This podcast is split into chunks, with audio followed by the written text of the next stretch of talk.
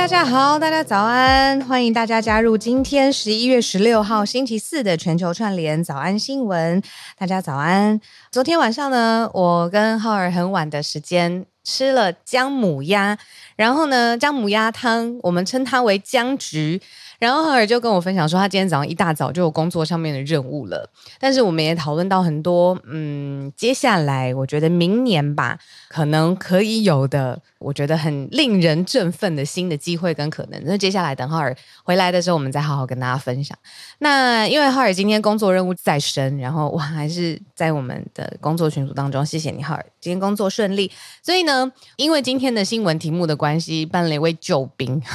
待会他会跟我们一起聊聊今天的新闻题。社群题呢，我跟大家聊一下，就是现在大家代步的工具。车子啊，大众捷运啊，或者是 U-Bike 这种那各式各样，只要可以让你移动的东西，其实都跟我们生活要去到哪里完成的目标密切相关。可是你会怎么选择呢？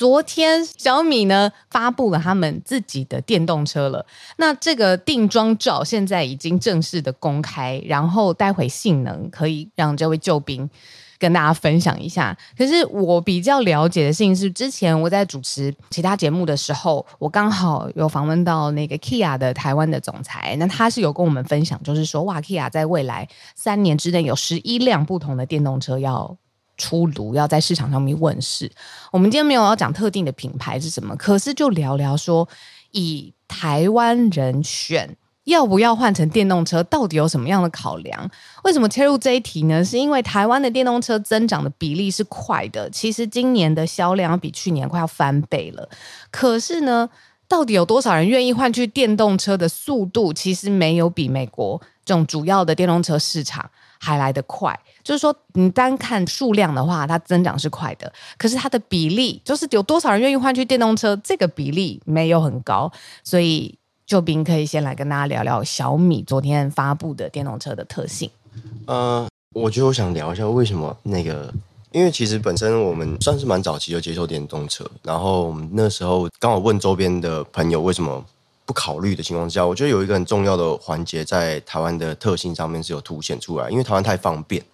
所以各式的加油站充斥的情况之下，大家更换电动车一开始的里程的充电的害怕就蛮明显的。所以这在前面几年推电动车的时候，其实没有这么的快速的看到市场这么快接纳它。那另外一点也是因为车种的选择较少。那现在看到这几年各个车厂开始不断的去增加新的电动车的选择，我觉得台湾接下来因为大概换车潮都三到五年左右，那整体之下，我觉得接下来的电动车的比例会更好。那昨天发布的小米电动车，它外形蛮特别的，它是由 B N W 的 i 叉的设计师操刀，然后它。有两种车款，一种是 SU 七，然后一种是 SU 七 Pro 跟 Max。那当然，这个名称感觉很像手机，对吧？Pro Max，对对对对。然后它比较不一样的地方是，它车顶的顶部有配有全景的车天窗，然后 Pro 跟 Max 的后侧有配标配的三段式电动尾翼。它整个外形蛮特别的，整体很像 Model S。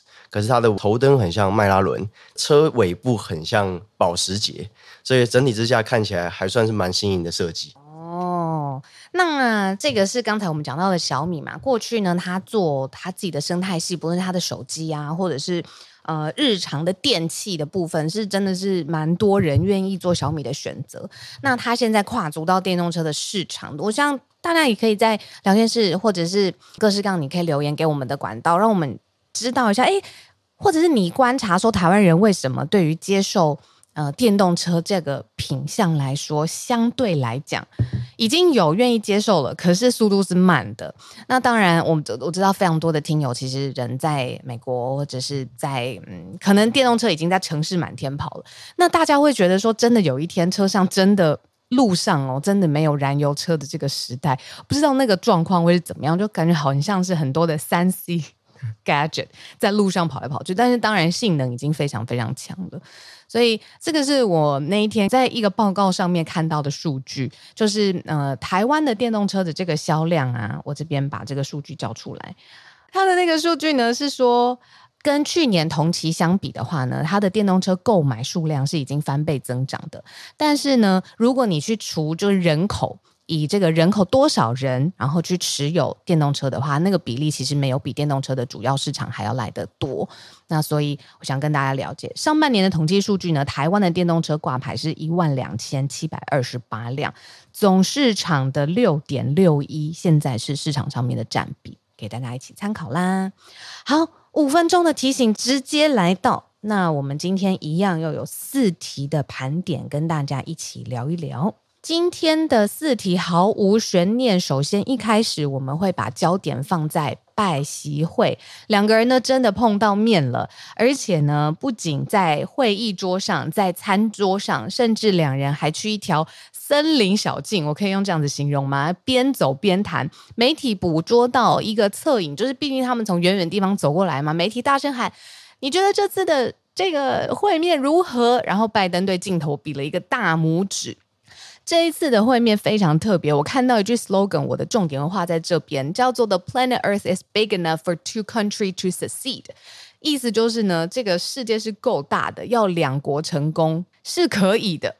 那所以，我们待会就聊一聊说这个拜习会这一次在 APEC，也就是旧金山。呃，会晤的时候哦，发生了什么样的事情？那我们持续可以有慢新闻的追踪，因为呃，在真的非常 live 现场，现在八点十一分嘛，可能在半个小时之后才会有正式的进度的记者会跟大家见面。我不知道在节目进行的当下，我们有没有办法再捕捉到几个 updates，就是现在 live feed。可是如果没有的话呢，我们继续来看这一次，希望两国可以降低冲突、增加信任的这个会晤，到底有没有什么？具体的成果进展，这是我们今天的第一题。那今天的第二题呢？我们来到台湾，就是这一题，台湾的武器使用状况是新闻当中想跟大家分享的。我们有非常非常多军购案，向美国采购了最先进的。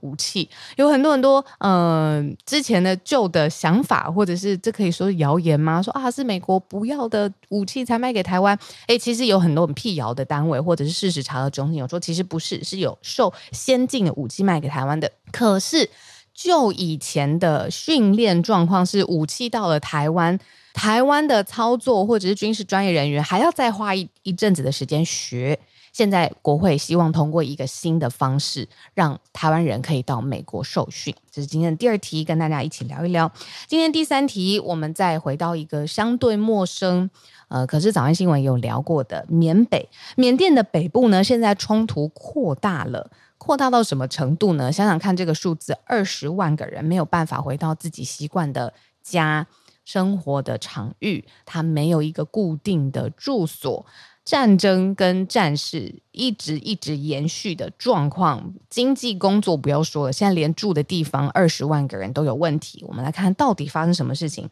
那最后一则，我们带大家来到法国的巴黎。巴黎发生什么事情呢？巴黎的街头有十万人抗议，哇，十万人也是一个不小的数字了。巴黎的国际大城市上面，他们呃反对啊、种族主义。这句又有一个 slogan，我又把这个。呃，重点画在这边，种族主义不是一种意见，而是一种犯罪，而是一种罪行哦。靠着种族之名去行歧视，或者甚至是反对屠杀之时，这件事情啊，在巴黎引起了一个呃公共凝聚的意见，然后他们要走上街头去抗议这件事情。政治人物有没有参与，就变成了一个非常重要的观察亮点。没有参与的人，现在被批评得非常惨。好，我们今天从这个角度来看看，在法国巴黎的游行到底是什么。好，那今天四题我们就陆陆续续来开始喽。首先呢，我们要讲的第一题是有关于拜习会。拜习会呢，哦，跟大家聊一个小工具，就是啊，AP 它是美联社嘛。美联社它其实做的新闻资讯整理，在最早之前其实是给所有的新闻机构的。新闻机构如果要最新或是官方的证实，或者是呃政府的发言稿，或者是呃照片，其实都可以在美联社上面拿到。这样子，它其实 to B 的合作做得非常的稳固。那最近呢，当然就是拜科技之赐，AP 它自己的网站啊、App 的，我就觉得非常非常的实用。像现在我正在看的就是。AP 它有一个 live feed 做的呢，就是哎，拜登跟习近平在 APEC 会议期间的碰面发生了什么事情，就有一个时间轴。那我们知道上次有聊到几个拜习会当中会聊到的特别的具体的重点，就是让美中的沟通要恢复正常，还有就是说不要再让全球的经济因为两国的对峙一直曝险，而且在脆弱很危险的，好像对立的状态之中。那还有最跟台湾密切相关的，就是呃，美国的制裁，还有台湾的议题，就是习近平会谈的主要议题，他是不是真的提出来了？那结果这些几个意见当中，哇，果然 AP 他做了一个时间轴哦，这些我们刚才提到的几个重点，全部都被拿出来了。那甚至是 Fentanyl，就是止痛药药剂上面的这个管理，还有军事上面，拜习会都有达成协议，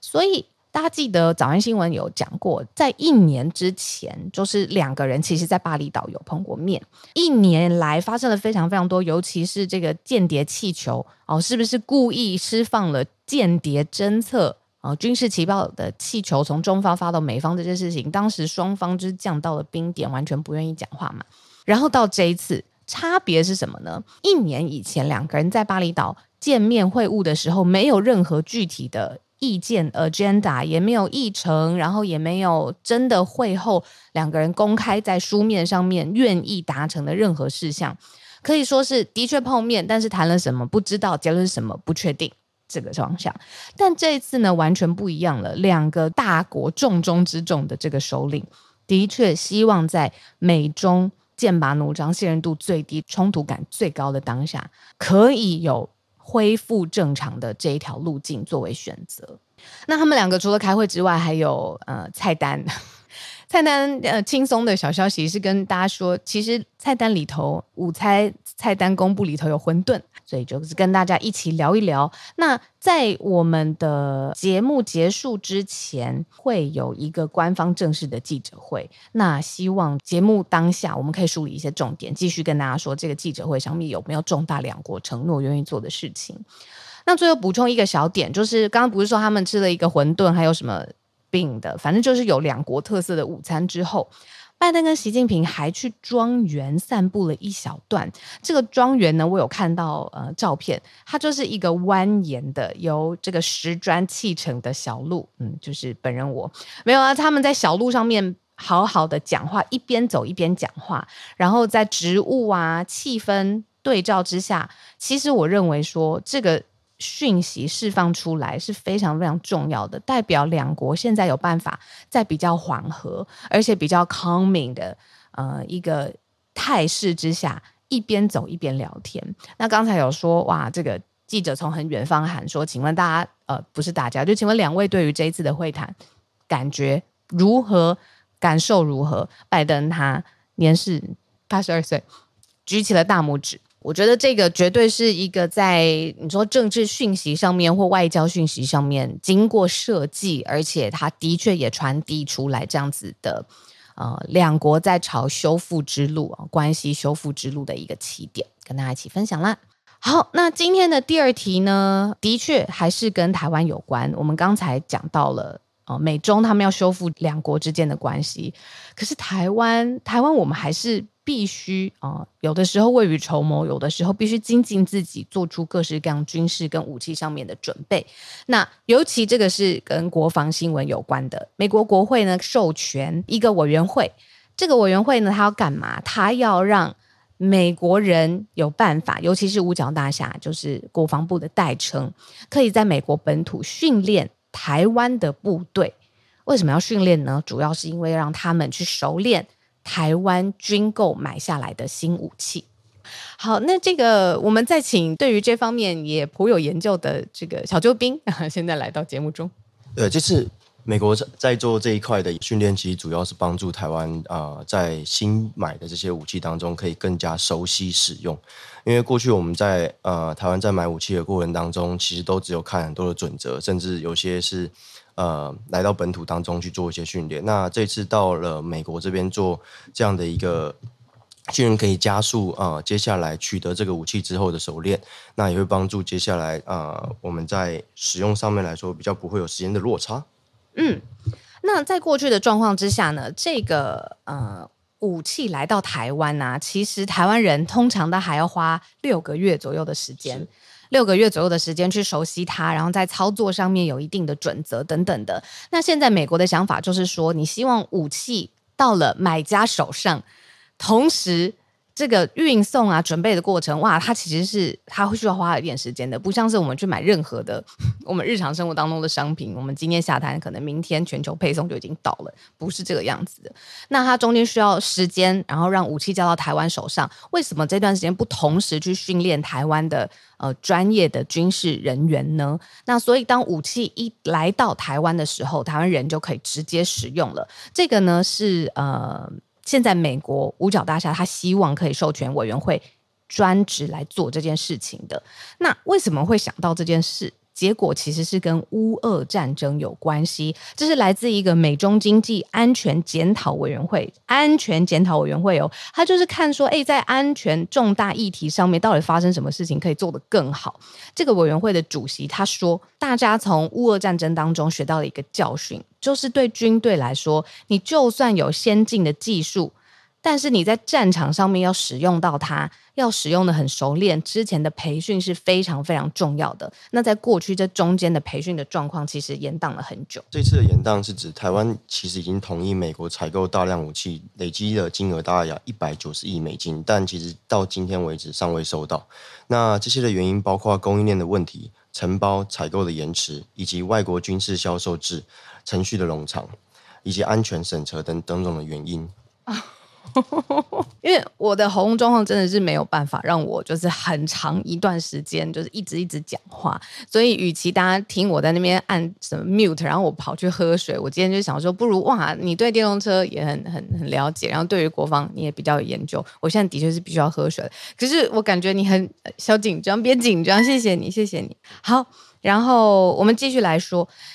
这一次呢，有一次要系列的交付 F 十六的系列战机呢，呃，其实在过去的训练过程当中有新的这个范本啊，然后 SOP 已经理解了，那新的应用可以放在相同等级的武器系统上面，不过这个训练的时程要提前往前移。那最后就是美国又出来特别有一个国防部的发言人，在一个专门报道国防军事的媒体上面是这样子释出消息的，说美国对于台湾的支持呢，跟承诺是对于台湾的承诺，他们一直都在说坚若磐石嘛，就是呃，我们媒体上面常常会看到的翻译字眼，他致力维护台海区域和平稳定。对，所以嗯、我觉得我们过去在谈论军售的时候，总是。在在意它的军事规模哦，这个采购案又到了几亿、几亿几百亿美元，然后交付是什么样的品相，然后我们的进程大概有多频繁？比如说，我我印象非常深刻，在川普任内，他是推动最多次、促成最多次呃台湾军购案的。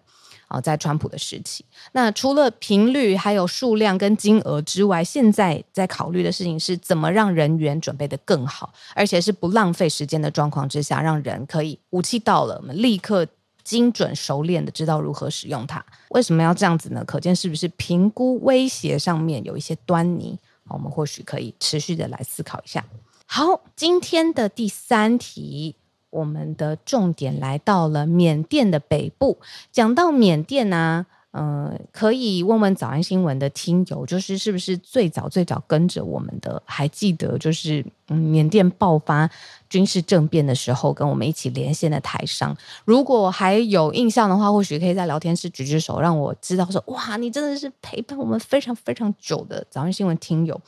翠翠已经举手。好，我跟你说，为什么要提这个老故事？是因为从那么那么久以前的到现在，缅甸当地发生的事变还有稳定，一直都没有这个稳定没有发生，事变冲突也没有止息。上个月呢，针对缅甸的这个呃少数族群联盟哦，这个联盟它针对军政府发动攻击之后做一个统计。说，呃，缅甸已经有二十万人因为战斗而流离失所，没有办法就是回到自己的家乡。那这个尤其是在呃靠近，已经非常靠近中国边境的一个呃缅甸北部一个叫 Shan State 的地方哦，这个战斗现在甚至是非常非常激烈的。那这个已经是哇，军政府二零二一年当时军事政变之后，他就掌权了嘛，就取代当时的翁山苏姬，然后军政府掌权。那现在又有一个很大的军事挑战，就是在这个 Shan State 啊、有一个缅甸民族民主同盟军，还有塔安民族解放军，还有若开军哦，就是不同的军事势力又挑战现在的军政府。哇，所以有不同的地区、不同的军事的势力，然后战斗战事没有止歇，然后二十万人流离失所。联合国已经介入来进行现场的呃初步的报告跟调查，然后包括像是儿童，还有七十五名的平民丧生。总共呢是有九十四人受伤的，那这个是这一段时间。那我们之前早安新闻也有再次呃慢追踪吧，就是从军政府他怎么说颠覆，从二零二一年颠覆原有的势力啊，比较稍微民主改革派的势力，然后重新集权，强势控制缅甸之后，其实并没有带来长治久安的呃政治环境。那现在看到，尤其是在靠近中国边境，尤其是北部的这个地方，又发生了。他们说是战斗，对我们来说就是非常混乱的抢夺权力的，然后但是让人民有实际损伤的事件。现在大家是怎么样呢？就是不同的这个势力，还有这个呃组织，就是军事的小组织，可以把它想成是小小的这个军事联盟，要去抗抗衡现在的军政府。他们自己在控制的道路上面呢，有设立。呃，检查站，然后对外的通讯呢，现在是非常不稳定的。那所以，不论是连外的道路，或者是你说我们用电子的装置，用现代的通讯方式，现在都非常困难重重。这个是我们跟呃缅甸哦，这是中央社阳光哦发回来的消息，救援工作很困难啦，就是。简单一句话就是，比如说连外的道路都已经控制住了，然后连通讯系统也被控制住了。那一来外界没有办法得知到确切的消息，再来同样的，比如说我们之前花了很多时间在讲加沙走廊的物资要怎么进入，哇，控制它你就是没有办法进入啊，你封锁它，你相关的人道主义救援的需要的东西都没有办法。那现在其实，在各个地方，哇，现在缅甸又多了一个，虽然他们是呃国家自己的内部的。呃，政治权力的斗争，但是仍然是不稳定而且不安全。好，最后两分钟的时间来聊聊今天呃，我们帮大家选择的最后一题。呃，平衡一些些，来到了巴黎，法国巴黎发生什么事情呢？有十万人上街去谴责反犹太主义。诶，大家知道那个呃，自由、平等、博爱啊，这些共和的精神啊，其实最早是。欧洲几个主流的思想家，他们先提出来的。那后来，嗯、呃，比如说他们的书籍，还有比如说公共讨论的场合，这些变成当时这样的思潮，就变成了欧洲主流的思潮。只不过它变成到了美国 变得政体之后，才会说哇，真正的民主社会，呃，在美国开花结果。我们现在要讲到哦，民主的代言，代言。国家哦，可能是在啊，比如说以美国比较为主。可是最早最早这种大博爱、大平等，每个人都是同样价值，这个思潮最早其实在欧洲被提出来的。那现在呢，就是法国大城市都举行了这个反抗反犹太主义的游行。当然，就是因为以巴冲突啦。那制作人提醒说，其实诶，我们过去已经报道非常非常多，你说去反歧视或是反种族犯罪的这种游行，其实在各个城市都有。那我们现在谈论的是，在巴黎是十万人上街。那这个是由法国国民议会议长还有参议院议长共同发起的。那他们走了两公里哦，十万人步行两公里，然后到卢森堡公园。法国当地的这个警察署是有表示说，呃，法国的参与人数啊、在巴黎的参与人数大概是十万五千。那同步法国的其他大城市也有举办游行。那所以法国的内政部做一个统计，全全部部全法国大概是十八万人走上街头。为什么要这样子呢？是因为从呃十月七号我们说以哈战事发生以来，呃，法国发生了一千两百五十起反犹太的事件。例如说，在地铁上面就会唱对于犹太人非常呃侮辱性或是攻击性很高的歌，甚至是会持刀直接攻击犹太人，或者是我们看到那个很多呃地区，如果它的墙面啊，建筑物的墙面啊，上面也是可以自由的涂鸦的，上面也多了非常多呃什么犹太人的侮辱性的字眼，这样子。那很多政治人物跟意见领袖都有加入这个游行，就是啊、认同这个 cause，然后愿意去加入它。但是呢，没有出现的政治人物呢，就有一点。遭殃了，就是现在民意是希望说政治人物可以积极的表态嘛，包括呃之前嗯很多很多哦，因为两会议长也有号召啦，所以政治人物跟领袖，包括前总统、还有总理，还有很多位伊斯兰领袖也有现身，然后去展现说这种跨宗教的融合的这个企图心，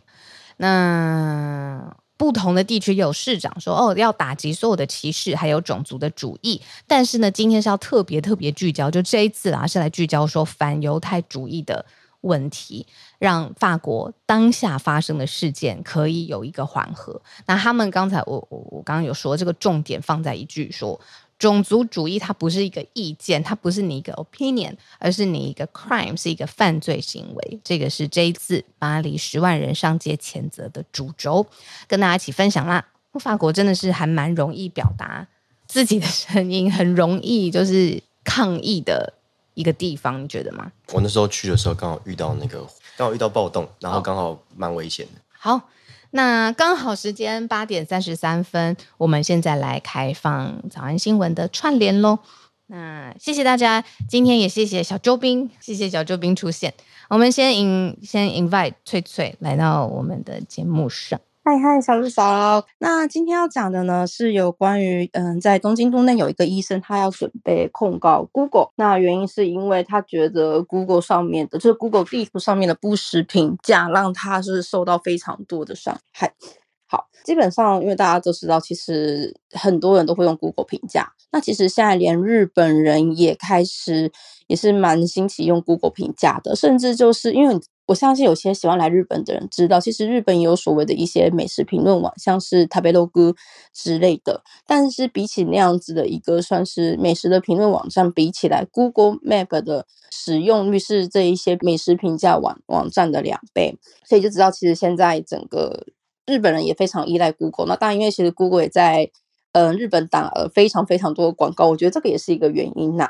可是，在这件事情，大家也知道，就是有的时候就是会有一些不实评价嘛。那这些不实评价，其实也对于这一些不管是餐厅啊、店家，甚至是医院，他们也是受到了一些利益上的毁损。嗯，那其实这个医生他控告，是因为他们在这个 Google 评价当中反复出现了不实的投稿，而且重点是无法删除。而且他们已经向谷歌，就是 Google 提出了申请删除，但是呢，Google 说他们需要有法院的命令，就是必须要证明说，哎，这个人他是就是要法院证明这样子，他们才能把它删除。可是这对于诊所的经营其实已经是造成了困难，所以他们决定要对 Google 提起诉讼，要求损害赔偿。那其实呢，根据就是这个控告方的律师表示啊，其实对于医疗机构来讲，因为其实医疗机构对于患者有所谓的守密义务嘛。所以其实你很难通过回应这一个评价的方式来回应患者对医疗方法的不满，因为其实就即便他讲了，你也不能去查他的资料说你是哪一个患患者，因为你这样可能会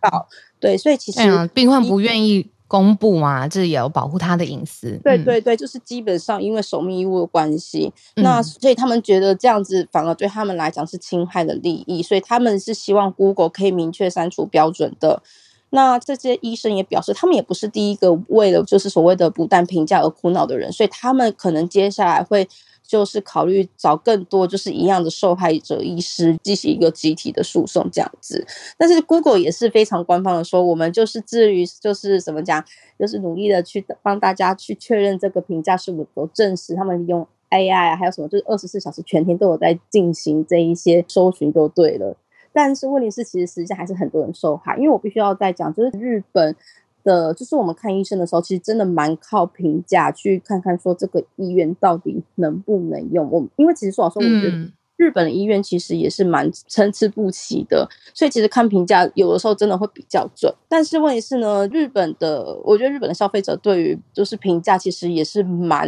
狠的，就是譬如说。只要服务态度不好，就直接给一星，或者是有些人他就是说有些不实评价，是他明明没有来过，就却说什么医师就是冷淡呐、啊，然后给错误的诊断。可是因为就像我刚刚讲的，因为他没有办法对法院提出申请，就是要求证明嘛，所以这是对这些医生来讲其实是蛮困惑的。那就是说呢，他们还有就是采访另外一个医，就是牙医啦，他们也就觉得就是有些也，就是什么样很过分的评价，也让他们整个身心受到伤害。因为有些人会直接批评说，就是他们诊所的，呃，比如说护士、护理师长得很丑啊，然后医生又不好。是，就是会有这样，所以所以其实这对一些就是护理人员或是医护人员来讲，其实也是蛮大的，很伤哎、欸，嗯嗯。那有关于这样子的针对这些评价的咨询，跟政府单位或是一些法律事务所咨询的数量，其实是逐年上升的。那像这个总务省，就是他就是有去调查说，跟去年比起来啊，就是上一年跟就是他们。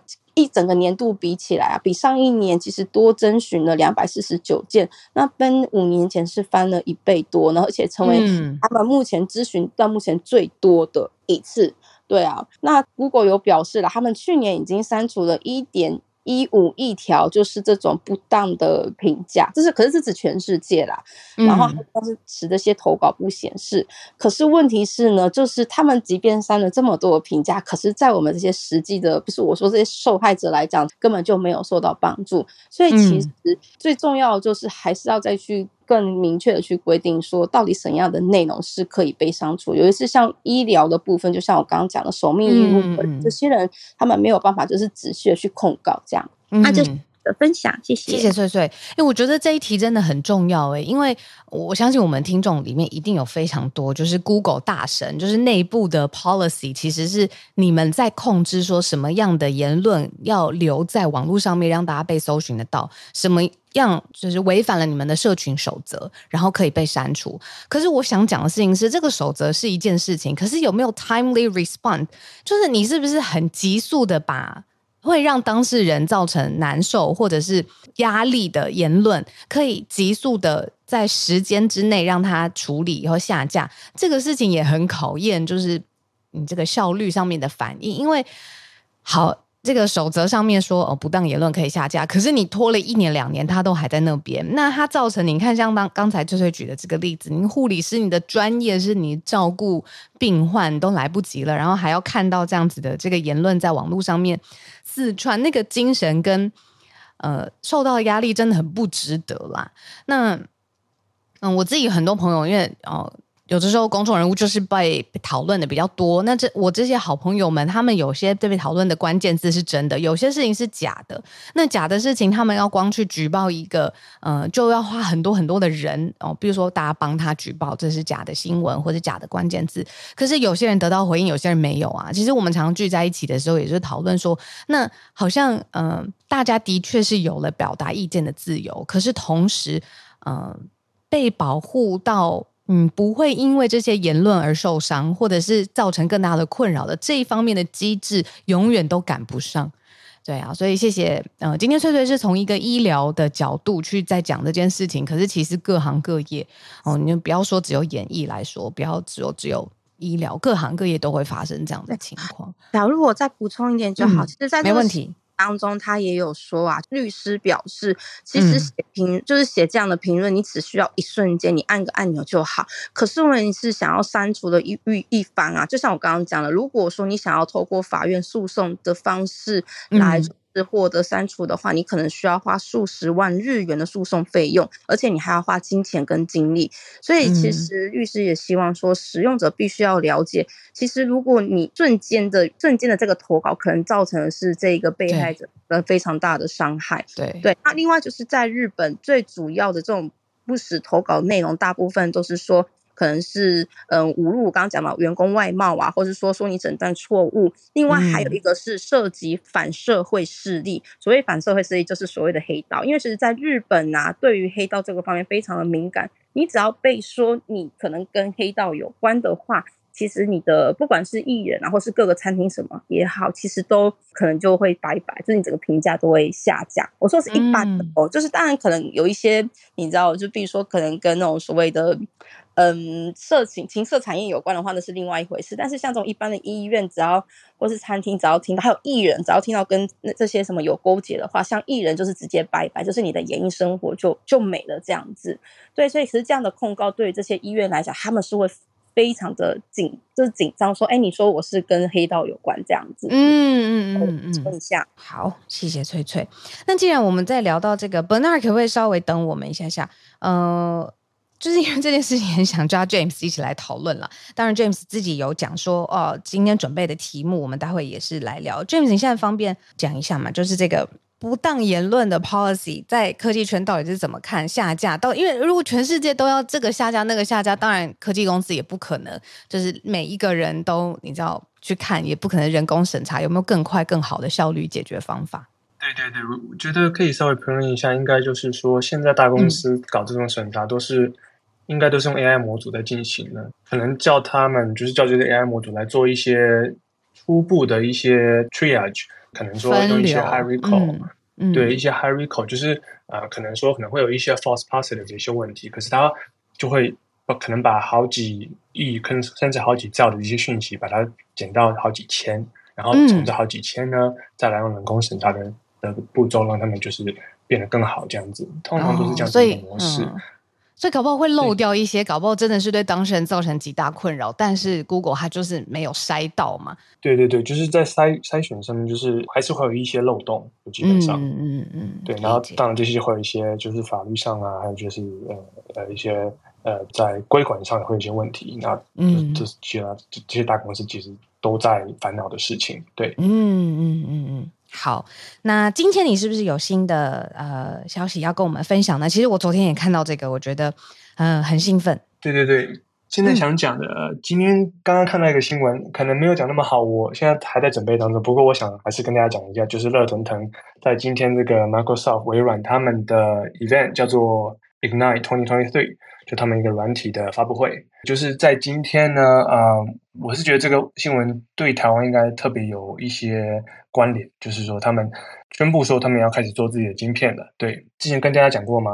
在呃微软跟这个 OpenAI 他们做的这些 ChatGPT 啊之类的一些 AI 生成模组，他们在训练还有在执行上面都需要用很多这些 GPU，然后现在最好的 GPU 当然就是这个 NVIDIA 的 H100 嘛。然后这 GPU 啊、呃，价价格非常昂贵，一片几乎都是差不多四万块美金左右。那这么贵的一个晶片啊、呃，然后用用到这么多这个使用者的系统云端系统上面，其实是对微软来说，呃，钱包很痛。所以说，可能是为了避免就是 NVIDIA 对于它就是过于依赖啊、呃，微软在这个今天宣布他们有在做自己的这个 GPU 还有 CPU。这个 CPU 的名字叫 Cobalt，、嗯、这个 GPU 他们叫 AI chip，叫做。Maya 应该叫应该应该这样发音，就是 M I A I，好像是一个星球的 M I A I，嗯。然后啊、呃，他们在发布会上面有提到说，他们曾经为了就是他们 Xbox 啊、游戏机啊，或是他们这个 Surface 的电脑或是这个平板来做自己的晶片。然后我去查了一下，好像没有正式的发表。不过啊、呃，他们说有这样的经验，然后用这样的经验呢，他们就是来开发这个 GPU 还有 CPU。在这个 CPU 的部分，他们是用这个 ARM 的架构，就是基本上是跟呃 Qualcomm 啊，跟这个呃联发科，还有跟这个还有另外一家就是苹果，他们的架构一样，都是用 ARM 的这个 CPU 的架构啊、跟 Intel 的 X 八六不一样。然后这个架构的最好好处就是它功率很省，然后它的成本当然会呃比较对云端来说，他们这个运行的时候当然会比较省电。对，那所以说整体上来说。是一个比较好对微软来说的一个一个做法，虽然说它的功效可能没有像 Intel 的晶片那么的高效能。然后在 GPU 的部分呢，他们是没有说很多内容，嗯，对，基本上来说就是说自己是一个有一点差不多一兆的呃这个这个晶圆呃不是晶圆，不好意思，是这个电晶体，对，然后是台积电五纳米的呃工艺来做的，然后他们说。已经跟这个 OpenAI 在做一些测试，然后可能用、嗯、用在这个 GPT 呃不不好意思，ChatGPT 呃三点五 GPT 三点五，对，他们在测试当中、嗯、用这个来来运行，然后来达到就是更低的效能这样子。嗯，对，然后当然就是很有趣，就是大家可以继续关注下去，就是说看这个会不会把这个更便宜的这个运行的这个成本呢转嫁到就是使用者上面，让可以我们可以用更便宜的价格来购买或是订订购这些呃这些服务。对，他要说他们也要推出，就是也是跟 OpenAI 打对台，很有趣的这个订购服务，就是说一个月三十块美金，然后他们应该叫做。呃，我看一下，Copilot，对，它其实就是说跟 ChatGPT 一样的一个功能。Studio，嗯，对，基本上是。然后呃，很有趣，就是在这个发布发布发布会上面，他们也有就是提到 AMD，还有提到这个 NVIDIA，所以基本上他们就是各条的硬体的路都要走。这目前是这样子，嗯，可能就想要就是各家竞争，然后让他们的这个成本降得更低。对，然后我是觉得很有趣，就可能会让这个百家争鸣，就是对台湾来说，我是觉得会有一些呃利益啊，或是我有一些这个这个那个利多也好，我是觉得说这个在晶片上来讲，现在软从软体打打到晶片上面来了，然后到晶片设计上也会、嗯、可能会越来越这个蓬勃的发展。对，就分享到这里。嗯、谢谢 James。嗯、我这边同步有在看哦。其实最重要的这个 AI 助手，呃，或者是 AI 晶片，就是让客户可以从头开始。打造一个符合自己企业或者是作业需要的助手啦，那它可以设计出额外的一些 features 啦，或者是自己最习惯运用的一些作业的流程。那除了这个微软的 Copilot 可以出现在自己现有的应用程式当中，它的这个整合性也是因为 AI 的这个晶片，微软自己要发了，那所以可以有更多不同的应用场景，更符合客户自己的需要。可是很特别的事情是，因为 这个消息。出现之后，我不知道大家是对于现在这个晶片生产的信心，觉得哇，它一定是一个旷日费时，而且市场已经打到热。这个呃消息出来之后，微软的盘中股价反而是跌的，小跌了百分之零点一二。那市场上面当然有不同的呃因素在交叉影响着，但是这个跨境来晶片当中的生产制造，还有自己的呃微软的呃。晶片这件事情，哇，的确是也在晶片版图当中加入了一个很大的新的 player。好，那谢谢 James 今天帮我们的整理的消息，我们继续来连线。呃，谢谢 Bernard，刚才等了我们一下时间。Bernard 早安，今天要跟我们分享什么样的题目呢？早安，小卢早安，大家早安。嗨，早。今天呢，我就要分享，就是昨天呢，英国最高法院的判决了，之前那个卢旺达的计划呢是违法的，所以我就先，呃，跟大家讲一下这个背景好了。其实这个卢旺达计划呢，是之前的前首相就是强森，其实他在二零二二年的时候呢，就改革了国际与边境法，然后就提出这个。呃，卢旺达计划就是说，英国政府会向非法入境寻求庇护者的，就送上一张卢旺达的单程机票，然后就送他们去卢旺达去做庇护的申请，然后呃帮他们去建立一个新的生活。当时候呢，其实这个计划呢，一开始的时候已经用了一点四亿英镑，就要准备很多的飞机啊，或是其他后面的一些庇护的援助。但其实呢，准备当时候呢，在准备第一家。把难民就送他们到卢旺达的时候呢，其实欧洲人权法院呢，在那个时候呢，已经马上发了这个临时的禁制，就是禁止这难民就送到呃卢旺达去。所以后面呢，有很多的上诉已经到，然后还要到最高法院去。所以今天分享的就是最高法院的裁判呢，就是这个是是违法的。然后讲到呢说，其实那个时候在法院里面呢，里面有十个原告呢，他们都讲到说，因为想到说卢旺达的庇护制度是不公平的，还有因为对于反对者是寻求庇护的话，是以不回原籍国的那个原则。如果他们是对于卢旺达计划要送到卢旺达之后，可能又有一个风险会把他会送回到原籍国的话呢，这会违反了人权保护。所以在以这个观点上面，然后最高法院的五名法官呢，在讲说卢旺达的人权记录也是很差，所以有充分的理由说，就是送到这个没不安全的第三国，有就是相信说，对于卢旺达真的寻求庇护的人，是不是得到真正的安全保护呢？其实有很大的质疑。嗯，所以所以这一次呢，其实。判了之后呢，其实英国对于难民或是对于寻求庇护者后面的一些政治的改变呢，其实有很大的影响。因为其实从以前强生到到现在的苏纳克，他苏纳克其实他一开始在当选首相的时候呢，他其实也其中的其中一个承诺就是，我很记得，但是他就说他叫 Stop the boat，就是要停止那些非法的难民来到英国去。嗯、所以之前呢，也讲到说，之前哎，就是被剔除的那个外相呢，就是 baffleman 呢，他那个时候也做了一个非法移民法案，就是。禁止任何英国的难民寻求政治庇护，然后可以赋予内政大臣可以把难民送去第三国的权利。但是因为这个判决出来之后啊，其实是一个法律出来了，但是还是可以。把他们送去第三个国家，但是这个第三个国家会在哪里呢？现在不知道，因为他们在寻呃，可能在寻求一个新的地方，或者是因为这一个的判决出来，然后对于国际人权法以及当在当地的英国的律法，对于保护人权这一件事情也是一个很大的阻碍。嗯，所以其实朱纳克他知道这个判决之后，其实还想要再建一个新的计划，就是但是这个新的计划其实对于他。他来讲，应该是一个非常困难的一件事情，因为欧洲人权公约现在这一个原因，嗯、然后另外英国本地的法律大概有另外两到三个，所以当地的法律也是会阻止这个人权的挑战，所以后面其实真的是又花了很多钱，然后送不出去，后面还有一些跟国会法律的改革，还有等等之类的东西，其实会影响很多。今天我是我的分享。谢谢 Bernard。其实一个月之前，因为我同步在看，一个月之前这个计划不人道啊，政府还要上诉，其实是一直在呃行进当中的讨论的议题。那谢谢 Bernard 今天也把整个再帮我们总结了他的这个来龙去脉到底是什么，偷渡者要不要送到哪里，然后嗯呃。呃到底有没有这样子的法案引发的争议？最后英国的判决是什么？那我们也透过 Bernard 的分享，现在确定了。好，那今天我们就特别谢谢上来看我们分享的翠翠、James 跟 Bernard。然后呃，我会再跟团队内部讨论一下，因为呃，我不希望就是我自己喝水啊，或者是那个整理喉咙的这个声音有空档。那今天很谢谢小救兵，可是有没有更好的表现方式？比如说呃。嗯。大家也觉得喝水还 OK，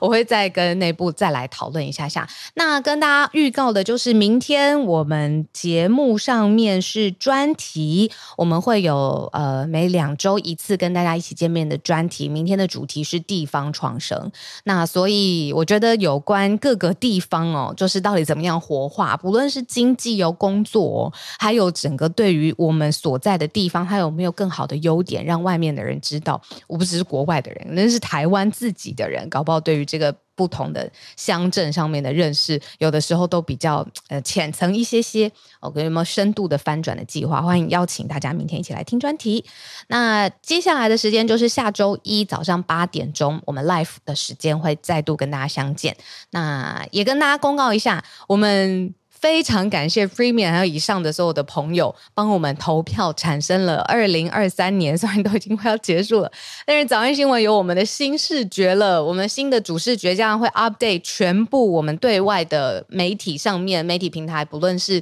我们的缩图、首图，然后我们的呃 Podcast 的封面，这就是代表全球串联早安新闻的视觉。谢谢你们呃投下你们的宝贵的意见，因为呢你们就是节目的一部分呐、所以你们想要。的节目上面就依照你们以后对外露出，所以从今天之后，我其实昨天就已经陆陆续续看了。今天之后，我们就以这个新的气象，呃。还是有阳光，还是有每天串联，每天用不同的语言跟大家打早安，让这样的声音环绕在我们四周。下周三讲座通知信 VIP 的朋友，Premium Plus 的朋友，我们下周三有一个线上的季度的讲座，希望大家呢可以在那个通知信上面可以看到我们确切的时间跟主题。那这一次呢非常方便，透过 Zoom 的方式，大家就可以加入我们了。所以请 Premium Plus 还有 VIP 的朋友们确定一下收信的状况，然后。然后，嗯，如果没有的话，也可以再透过官方的 email 啊，或者是我们的私讯，然后来联系我们。